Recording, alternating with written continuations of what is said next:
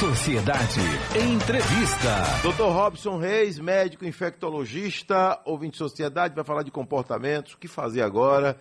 Pandemia já acabou, né? Soube que o americano está na terceira dose da vacina, nem se fala em, ter, em, quarta dose ainda, e o Brasil daqui a pouco já vai ter alguém aí já com ideia de quinta dose. Doutor Robson Reis, bom dia. Bom dia, Adelso. Bom dia a todos os ouvintes da Rádio Sociedade. É um prazer mais uma vez estar aqui com vocês. A pandemia acabou? Veja, a Organização Mundial de Saúde ela já começa a prever, né, falar sobre o fim da pandemia. O grande problema, Deus, da pandemia, como o próprio nome já diz, pandemia, né, é uma espécie de endemia, vamos falar assim, que ocorre em todo o mundo. Então o termo é pandemia. É, ela tem uma situação muito discrepante em diversos países. Então, exemplo, países como a Coreia do Norte, que é um país extremamente fechado, ele hum. começa a vacinar agora. Agora, sua, agora, imagine sua população. Né? Então, nós temos países de alguns locais da Ásia, da da África, onde a taxa de vacinação não chega a 30%. Então, assim, essa, a, a diferença é muito grande entre esses países. Então, por isso que retirar esse termo pandemia não é tão simples. Mas, lógico, que países como o próprio Brasil, outros países europeus, outros países da, da, do próprio continente americano em si, já encontram um cenário extremamente favorável, onde esse nome talvez já realmente não, não, não fizesse mais sentido. Mas lembrar que pandemia é mundo, então o contexto é muito maior. O funeral da rainha está acontecendo e não estou vendo o pessoal de máscara. É normal?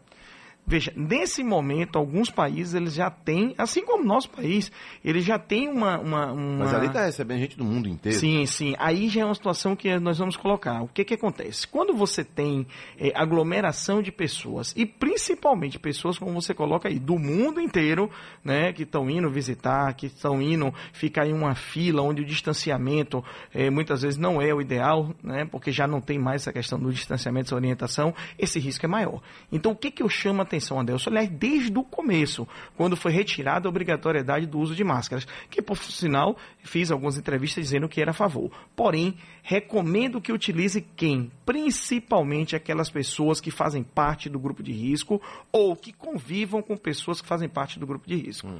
Então, a situação epidemiológica, sim, do momento, ou seja, quantitativo número de casos, de internamentos, de óbitos, ainda acontecem, muito abaixo daquele boom, daquele momento, mas, assim, pessoas que fazem parte do grupo de risco ou que convivem com quem faz parte do grupo de risco, vale a pena sim utilizar máscaras. E uma, uma observação que você fez principalmente o ambiente, exemplo, o ambiente de um voo, né? Foi retirada a obrigatoriedade de aeroportos, de aviões, porém ali você encontra gente do mundo inteiro onde nós falamos, talvez a situação da pandemia naquele país não seja tão favorável, né? Então, é, não seja tão tranquilo como outras. Então, eu oriento para alguns pacientes, sim, principalmente aqueles do grupo de risco, que em situações, em aglomerações de pessoas, nem precisam ser pessoas no mundo inteiro, pode ser é, até mesmo aqui em Salvador, aqui, né? Então, você é, deva utilizar máscara. Agora, Robson, por que, que ainda tem gente morrendo de Covid? É gente que não tomou vacina ou que tomou vacina, mas ainda o impacto é muito forte ainda? Olha, Deus, sua pergunta é extremamente importante porque muitas vezes vem esse questionamento. Hum. Essas pessoas, né, isso aí, publicações científicas já mostraram, no Rio de Janeiro tem uma publicação bem interessante sobre isso, que boa parte dos leitos hospitalares, eles são ocupados, ainda quando ocupados por Covid, eles são ocupados por pacientes que não fizeram o esquema vacinal completo. Então isso é importante chamar a atenção. Outros pacientes são aqueles que não responderam né, muito bem à imunidade que a vacina provoca. Então isso é importante chamar atenção.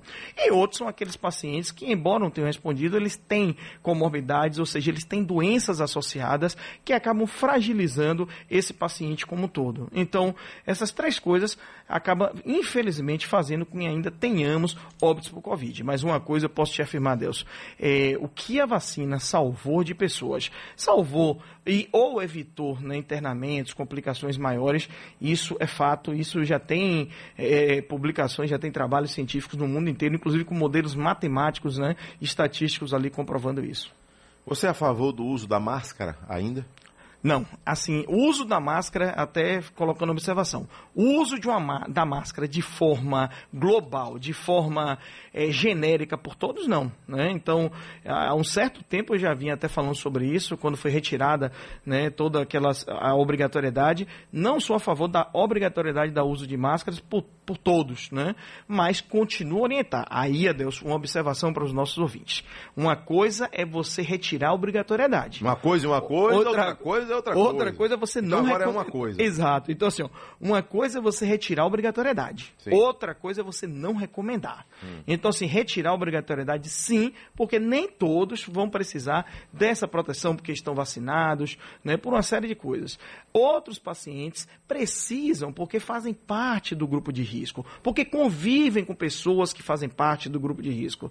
Então, essas pessoas, de forma é, de um cuidado maior, de uma proteção maior, vale a pena o uso de máscara, sobretudo em ambientes fechados, em ambientes com aglomeração de pessoas. E hospitalares. Sem dúvida. Eu isso... estava na quarta-feira no Aliança o dia todo, o dia todo de máscara e todos de máscara. Perfeito. Então, assim, a orientação é que uh, ambientes de saúde, né? Hospitais, clínicas, né? Não só hospitais, mas as clínicas no geral, é, laboratórios, que as pessoas utilizem máscaras. Até mesmo, eu digo, em farmácia seria interessante. Por quê? Porque quem vai à farmácia muitas vezes está doente, está tossindo, está espirrando, né? Já é o próprio então, paciente. Já né? é o próprio paciente que está ali em busca de um medicamento. É. Então, assim, vale uma observação também. Mas, olha, não tem nem o que discutir. Hospitais, clínicas, Elevador. sem dúvida. Elevador é algo interessante, é um ambiente confinado, que não tem ventilação. Alguns elevadores, Adeus, até interessante. Durante a pandemia, eles criaram um mecanismo de que as portas ficassem abertas quando eles ficassem parados nos andares. Hum. Então isso é até interessante que ajuda a ventilar. De qualquer maneira... Porque essa... ali tem uma programação, né? Sim, é uma programação. Outros elevadores não, você vê que ele está ali parado no térreo, mas a porta está fechada. Já tem programação que esse elevador está parado no térreo, parado no andar e a porta está aberta, né? Fazendo ventilar ali dentro daquela cabine. De qualquer maneira, não é uma ventilação ideal. Então, também daquela mesma forma, quem faz parte do grupo de risco, quem convive com pessoas do grupo de risco, se puder utilizar máscara dentro do elevador, também faz sentido. Varíola dos macacos. Tem alguma associação com a Covid? Com a Covid, não. Até mesmo o mecanismo de transmissão é diferente, embora ela também possa ser transmitida de forma respiratória. A transmissão respiratória nesse surto atual não é tão comum, não é? é, é. Ela é por gotícula, a transmissão do, da Covid-19, do SARS-CoV-2, é por gotícula e aerosol, principalmente aerosol, que são partículas menores. O que é que eu quero dizer com isso? O paciente com Covid, Adeus, quando ele tosse, ele espirra, as, as, a, essas partículas do vírus elas podem ficar em suspensão por mais tempo, elas podem alcançar um distanciamento maior. E já as partículas do paciente com varíola dos macacos, quando eliminadas, são gotículas. Já já elas caem, elas não ficam em suspensão. Elas ali vão no máximo um metro, um metro e meio. A outra forma de transmissão é a transmissão por contato, que em Covid-19 nós não temos essa transmissão. Né? Então, o contato, principalmente com aquele paciente que tem aquelas múltiplas lesões, isso acaba, na verdade, contaminando. As são doenças infecciosas, né? A Covid-19 é, é, uma doença transmitida por um vírus respiratório com manifestações sistêmicas, já a varíola dos macacos é transmitida por um vírus semelhante ao da varíola antiga, né? Então, assim, e que por sinal não tem nada a ver com macaco. Ela leva esse nome porque foi descoberta inicialmente em macacos que seriam utilizados na Dinamarca para um estudo. Então, assim, é uma doença que essas doenças elas não guardam semelhança entre elas. É uma zoonose, né, a varíola dos macacos. Não tem relação praticamente hum. nenhuma com a, a Covid-19. No máximo são doenças infecciosas. Agora, eu lembro bem que houve um período aí mesmo de terror da Covid, no auge, que, ah, como você falou aí, transmissão. A pessoa espirrava, podia já estar contaminando 8, 10, 15 pessoas. Né? Isso não existe mais? Existe. Não tem mais essa transmissão no ar? Existe, Adelso. Agora, o que é interessante é que você chama, a gente utiliza para isso um fator que a gente chama fator RT, né? O fator reserva, às vezes as pessoas colocam, que é o fator de transmissibilidade. Exemplo, sarampo é extremamente alto, né? Em Covid-19, esse fator é muito variável, porque vai depender da população susceptível. Ou seja, se você, Adelso, está em um ambiente com, tá ali, Adelso, mais nove pessoas, tem dez pessoas, oito estão vacinadas, Por mais que alguém que esteja ali contaminado, o que for, oito, eles não vão contrair, não vão transmitir. Porém, se você está no ambiente com 10 pessoas não vacinadas, o risco de você contrair é muito maior. Então, esses fatores que a gente mede, né, do ponto de vista estatístico, a transmissibilidade depende do percentual de pessoas vacinadas, do momento epidemiológico do vírus, então ele é variável. Nesse momento, sem dúvida, no que nós estamos, esse fator é muito menor do que um, menor, acredita-se, por volta de 0,2. Né, Agora, 0, vamos lá. A, a, Covid chegou em um período que ela tinha muita força, que não tinha vacina, depois veio a vacina, primeira dose, segunda dose, terceira dose, quarta dose. Então muita gente foi vacinada. Isso faz com que a, o vírus perca força ou perca apoio, entre aspas, de mais gente com ele? As duas coisas. Olha que interessante sua pergunta. Por quê? Porque o vírus, quanto mais ele multiplica, quanto mais ele replica, né, ele se fortalece. Ele se fortalece através de um fenômeno chamado mutação. Né? Então, os agentes infecciosos, vírus, bactérias, o que for, eles têm esse poder, Adelson, de causar, de fazer entre eles né, uma, uma modificação genética, os tornando ou mais fortes, mais resistentes, ou os tornando é, com poder maior de virulência, ou seja, de maior agressividade. Uhum. Né? Então, tudo isso pode acontecer. Eu faço um exemplo, às vezes, com antibiótico. Aquela pessoa que quer usar antibiótico para tudo. É um absurdo o governo ter colocado que só pode comprar antibiótico com receita. Ainda bem. Porque senão as pessoas, Adelson, faziam uso de antibiótico de forma indiscriminada, criando resistência bacteriana. Então, hoje, às vezes, tratar uma infecção urinária não é tão simples. Gonorreia, que antigamente se tratava com tudo. Hoje, na verdade, a, a, o medicamento inicial que a gente usa é um medicamento injetável, né, que é a ceftraxona. Mas antes o cara chegava na farmácia e o próprio farmacêutico tratava aquele paciente.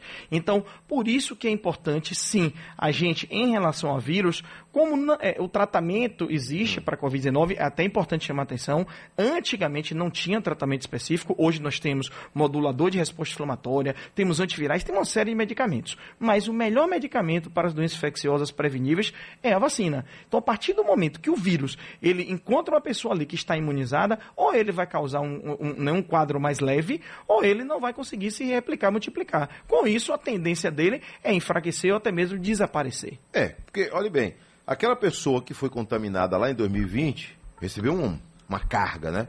Chegou forte. Uma outra pessoa que é contaminada hoje, ela já não, não tomou vacina nenhuma, nenhuma dose. Então essa pessoa não recebe a mesma força que aquela de 2020, digamos assim vai depender do vírus circulante. Ah. Exemplo, nós temos várias linhagens do, do, do SARS-CoV-2, vírus da Covid-19. Chamamos a linhagem original, depois você tem a Delta, a Ômicron e suas subvariantes. Então depende de vários fatores. Quando você fala assim, esse paciente vai ter um quadro grave ou não, depende de vários fatores, né? Então, do quantidade do inóculo, ou seja, do vírus ali que ela, esse paciente acabou recebendo.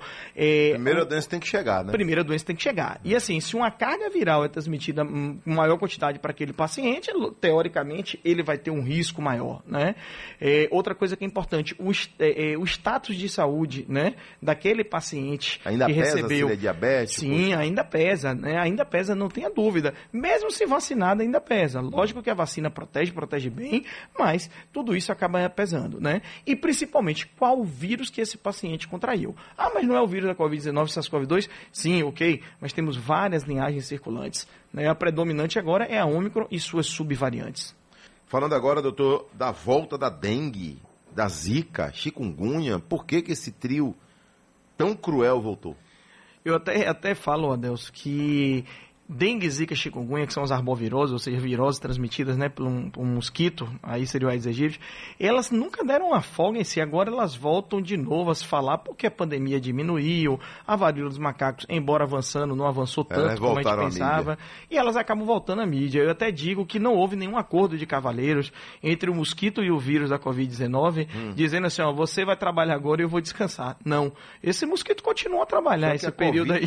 Mídia, Só que né? a Covid ganhou, né? então então, assim, não houve esse acordo de cavaleiros para ele descansar o mosquito. Não, ele continuou a trabalhar, mas ele não tinha evidência na mídia. Agora, com né, uma diminuição, de certa forma, dos casos de Covid, né, a gente está num, momento muito mais tranquilo, essa, essas arboviroses elas começam a surgir. E surgia, Delcio, interessante, com força em diversas cidades, onde você vê um quantitativo de casos de dengue, de zika, de chikungunya. A cidade de meus pais, mesmo que eu considero minha cidade, Coraci, muitos casos de chikungunya, né? É, Eu né? sei que a Secretaria Municipal de Saúde está trabalhando plano lá para combater isso tudo, mas é importante que todos também, quando a gente Água fala parada nessa- ainda é um fator importante. Sim, e por isso que eu ia colocar agora. Olha como é importante. Todas, né? A gente tem que esperar, talvez. A gente tem que acompanhar as medidas né, das prefeituras, dos estados, do governo federal, sim, mas temos que fazer a nossa parte. É água parada. Então, uma tampilha, Adelson, uma tampilha, né? Que você deixa ali uma tampa de uma garrafa PET, pode se tornar foco ali para que as lavas venham desenvolver e criar mosquito. Aqueles tanques, aqueles, aquelas baldes para armazenar água, tudo isso, até mesmo o local onde o cachorro bebe água, você não ficar lavando, limpando o tempo todo ali, né? Então, tudo isso é importante, né? Eu lembro de uma entrevista que eu fiz com um colega seu, e ele foi visitar um, um colega dele, de vocês, que estava com dengue. E aí disse, não, não tem como, aqui em casa não tem nada que possa favorecer a dengue. Eu moro num apartamento num andar muito alto, eu vou de elevador e tal. E aí, o que foi fazer a visita, permiti- pediu uma permissão para olhar o fundo da geladeira. E quando chegou lá, aquela água que fica acumulada lá no fundo da geladeira, ele disse: a dengue está aqui. A Mas- dengue surgiu foi aqui. Entendeu? Então, ela pode estar onde você nem imagina, né? Pode, inclusive, às vezes as pessoas, as doenças infecto-contagiosas, elas, às vezes, elas são bem democráticas. Elas acabam pegando tudo. Preto, branco, rico, pobre, homem, Não mulher, tem. tudo. Não tem conversa. Ela pega todo mundo. Então, assim. Periferia ao milionário, né? Exatamente. Lógico que algumas doenças, é, infelizmente, elas acabam sendo mais comuns na periferia por conta, às vezes, de um saneamento básico não adequado, né? Então, é, esgoto na rua, exemplo da leptospirose, né? Ou até uma- as parasitoses intestinais também podem acontecer isso. Mas, é, outras doenças, a exemplo que nós estamos falando que dengue, zika, chikungunya, a própria Covid-19, ela pega todo mundo. Então, era comum, sim, você atender um paciente, às vezes, ele dizia assim, onde é que foi que eu peguei dengue, doutor? Aí você perguntava para ele, "Ué, você mora onde? Tal bairro, outro florestal, dengue. Né? Você mora onde? Taigara? Dengue. Você tinha muitas, tinha não, ainda tem, muitos imóveis ali para especulação imobiliária, onde aquelas piscinas são extremamente, estão ali abandonadas há tempo, formando verdadeiros Se a né? piscina tiver tratada com cloro ideal, tem como? Não, porque Não, aí né? acaba, na verdade, a larva não conseguindo se Não. desenvolver. Inclusive, um dos produtos que acaba se utilizando né, nessa, né, para eles não desenvolverem, são a base de cloro, né? Alguns produtos Claro. desses, né? Doutor Robson, obrigado viu, por ter vindo aqui ao nosso programa mais uma vez, né? Esse período de pandemia aí, você deu acho que umas 500 entrevistas, né? Rapaz, foram muitas entrevistas, já deu. A gente já vinha fazendo É, entrevista rapaz. antes da pandemia. É, exatamente. Com a pandemia aumentou muito e por isso, graças a Deus, nós tivemos reconhecimento né, de prêmios que ganhamos pela Prefeitura, Cidadão Santropolitano, Medalha Tomé de Souza e pelo Estado, né, com Meda do Júlio, isso antes da pandemia, né? Então, mostrando que a gente já vinha fazendo esse trabalho, esse trabalho de comunicação, né? Conscientização. de conscientização. né? É muito importante fazer com que essa mensagem chegue à população, né? Não só para tratar a doença, mas para prevenir doença, promover saúde, né? E você aqui, a Rádio Sociedade, sempre foram grandes parceiros nesse, nesse objetivo, né? Então eu agradeço mais uma vez o convite. Obrigado. Doutor Robson Reis, médico infectologista, hoje nosso entrevistado.